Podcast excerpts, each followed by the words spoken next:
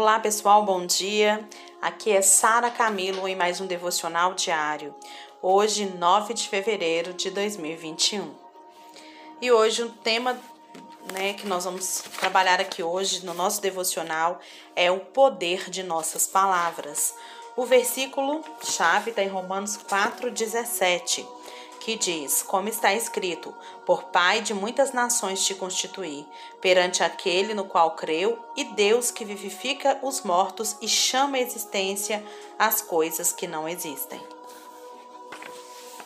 Se a gente quiser ter uma vida sem limitações, nós precisamos aprender a usar a nossa língua e a fazer as confissões certas. A Bíblia é muito clara sobre o poder das palavras que saem da nossa boca há um consenso geral, né, entre os mestres da Bíblia, que a gente, quando a gente vai estudar qualquer assunto, nós devemos aplicar o que eles chamam de lei da primeira menção. O que, que é isso? A lei da primeira menção nos ensina que se a gente quiser entender o assunto, a gente tem que procurar onde aquele assunto foi mencionado pela primeira vez na Bíblia. Então, aí a gente vai procurar e lá a gente vai achar a chave para aplicá-lo em toda a Bíblia. Então, o ato de falar, ele foi mencionado pela primeira vez lá em Gênesis 1:3. Olha lá, os três primeiros versículos, né? De 1 a 3. No princípio, Deus criou os céus e a terra. A terra, entretanto, era sem forma e vazia. A escuridão cobria o mar que envolvia toda a terra, e o Espírito de Deus se movia sobre as faces das águas. Disse Deus: haja luz, e houve luz. Gênesis 1, de 1 a 3.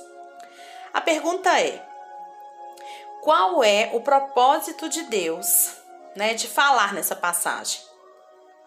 Gente, comunicar que não era, né? Porque não existia mais ninguém ali. Ele não estava comunicando com ninguém. O propósito dessa fala foi, sem dúvida, liberar poder criativo, né? O poder criativo da palavra, e assim criar a luz.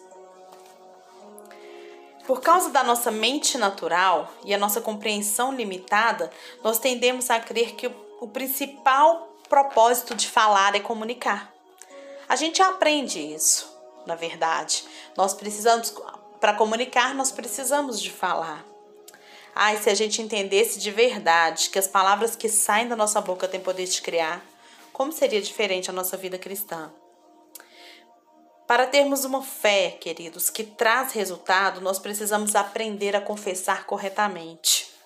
Nós devemos aprender a simplesmente dizer o que Deus diz em Sua palavra, não o que as circunstâncias em que, e sentimentos que nós estamos estão dizendo.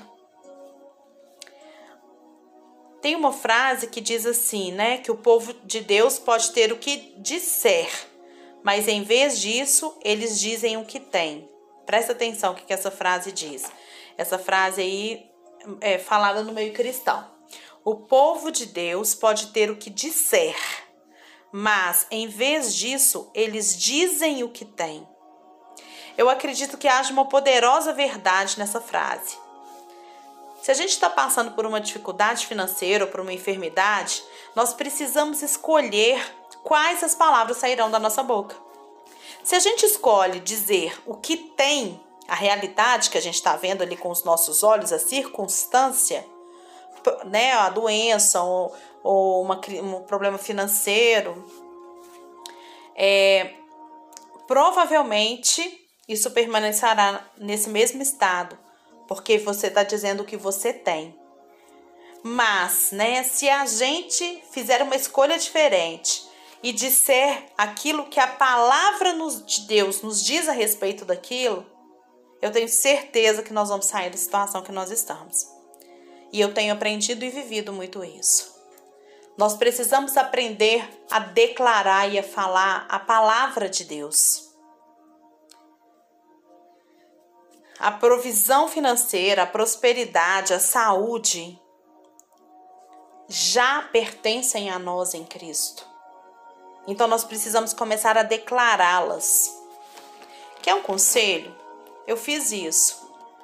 Pega um papel e começa a pesquisar Você pode pesquisar na Bíblia e pode ir anotando, mas você pode pesquisar no Google também. Coloca lá versículos, né, daquilo que já foi conquistado por Jesus. Quem eu sou em Cristo Jesus. E comece a declarar, comece a mostrar, sabe, a anotar aquilo, para que você tenha uma lista para declarar da palavra de Deus com a referência, onde que tá, tá compreendendo o que você tá fazendo. Olha só, é, aquilo que sai da nossa boca pode transformar tanto para o bem, né, como pode também matar. Tem uma pesquisa científica isso, tá? Que foi feita por um japonês, um cientista japonês, Masaru Emoto, que ele quis provar, né, o poder da mente humana e ele quis provar o que o poder das palavras. E ele então, ele pegou três potes de arroz e colocou lá na sua sala. Três potes né, esterilizados com arroz, três frascos separados. Em um deles, o cientista escreveu: Thank you, I love you. Obrigado, eu te amo. Em outro, ele escreveu: I hate you. You fool. Ah, você não sei pronunciar inglês, não, gente, mas ele quer dizer: Eu te odeio, seu idiota em tradução livre, e o terceiro foi totalmente ignorado. Durante 30 dias, ele pediu que seus alunos gritassem para cada um dos frascos o que estava escrito neles. No final desse tempo, o arroz do frasco com pensamento positivo tinha começado a fermentar. O segundo estava praticamente todo preto e o frasco ignorado era um acúmulo de bolor, de, de mofo, né? Caminhando já para decomposição. Então, ele, ele quis provar que as palavras mudam o ambiente, mudam as circunstâncias da nossa vida. Isso aqui foi um experimento científico. E aí, ele não parou por aí, não. Ele pegou, ele fez um outro experimento que chama A Mensagem da Água, que é muito interessante. Podem pesquisar também sobre isso. É, no qual ele submeteu moléculas de água a diferentes sentimentos humanos pensamentos e até ritmos musicais. Depois, através dos equipamentos especiais, ele fotografou os cristais de água e observou que cada um apresentava uma forma diferente, desde os mais cristalinos aos mais turvos, conforme os pensamentos associados. Então, o que, que ele mostrou? Ele pegou a água, né, e ele falava palavras negativas e positivas, ritmos musicais, para a água e depois ele congelou e depois ele pegou uma lâmina dessa água e levou para o microscópio. Quando chegou lá que ele olhou, ele encontrou diferentes formas na molécula da água. Então pensa, querido, o nosso corpo, a maior parte do nosso corpo é formado de quê? De água.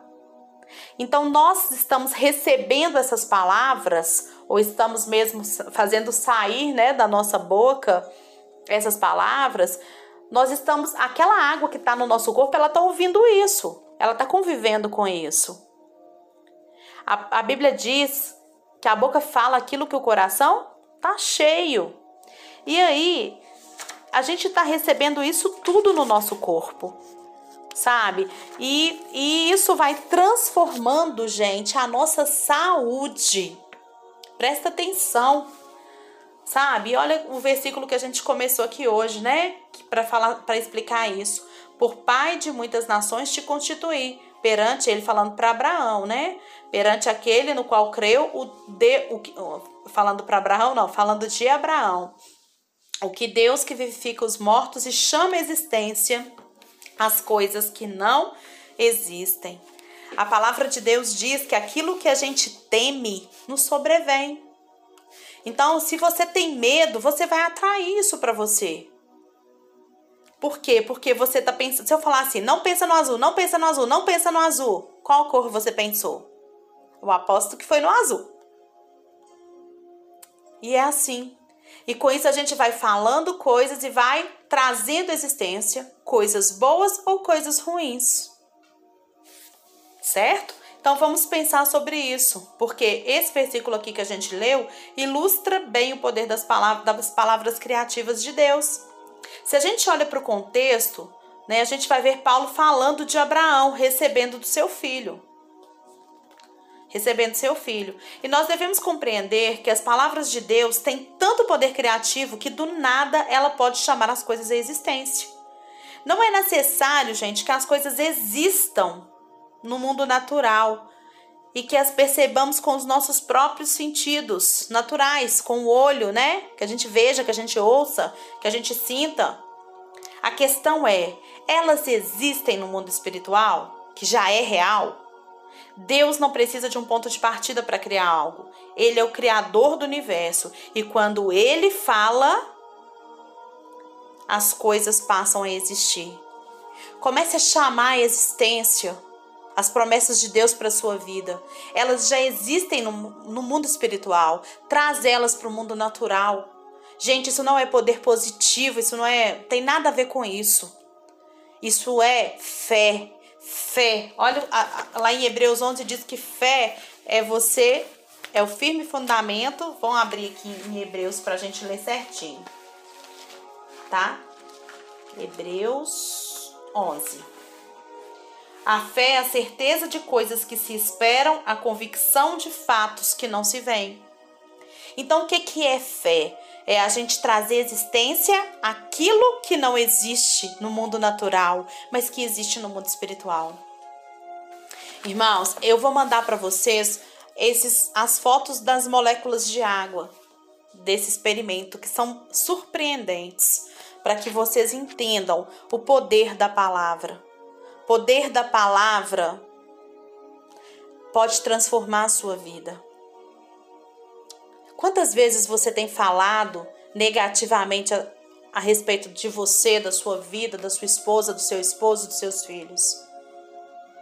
E sabe o que livra a gente de viver essa catástrofe de proferir palavras negativas? A gratidão. Ah, a gratidão livra. Quando eu sou grata por aquilo que eu estou vivendo, sem sombra de dúvida, a minha vida vai ser muito melhor. Então hoje, eu te convido a ser essa boca de Deus. Seja a boca de Deus. Traz a realidade, aquilo que já a realidade natural, aquilo que já existe na realidade espiritual. Vai para a Bíblia e começa a declarar. Eu vou fazer uma lista para gente eu, eu fiz a minha aqui, mas eu vou digitar ela bonitinha para mandar pra gente. Pra gente começar a declarar, tá? Vamos declarar quem nós somos em Cristo. Vamos trazer a realidade pela palavra. Como Deus trouxe a realidade de todas as coisas, Ele nos deu essa condição de trazermos hoje. E lembre-se: tudo que você teme te sobrevém. Para de temer, porque a Bíblia diz que o verdadeiro amor lança fora todo medo. E comece a profetizar sobre a sua vida, comece a profetizar sobre a sua família coisas boas. Comece a liberar o poder de Deus que está dentro de você. Que o Senhor te abençoe nesse dia. Que você possa, a partir de agora, colocar guardas na sua boca, para que não saia nada que não venha glorificar o nome do Senhor. Libera palavras de bênção. Libera palavras de prosperidade, de cura. Você pode. Não tenha dúvidas. Isto te foi dado em Cristo Jesus. Pai, em nome de Jesus nos colocamos aqui nesse momento. Te louvamos e te adoramos por tudo que és. Não há outro Deus como o Senhor. Um Deus tão amoroso, tão cuidadoso, um Deus tão maravilhoso. Um Deus que se preocupa com cada detalhe da nossa vida e um Deus que nos ensina e que abre os nossos olhos. Ó Deus, para que nós possamos nos livrar de todo fardo, ó Deus, que temos carregado, ó Deus, de achar que podemos todas as coisas. Deus, mas como é bom saber que Jesus já venceu, já lutou e já conquistou tudo por nós. Como é bom saber, Senhor Deus, que Jesus é a nossa vitória, é a nossa bandeira.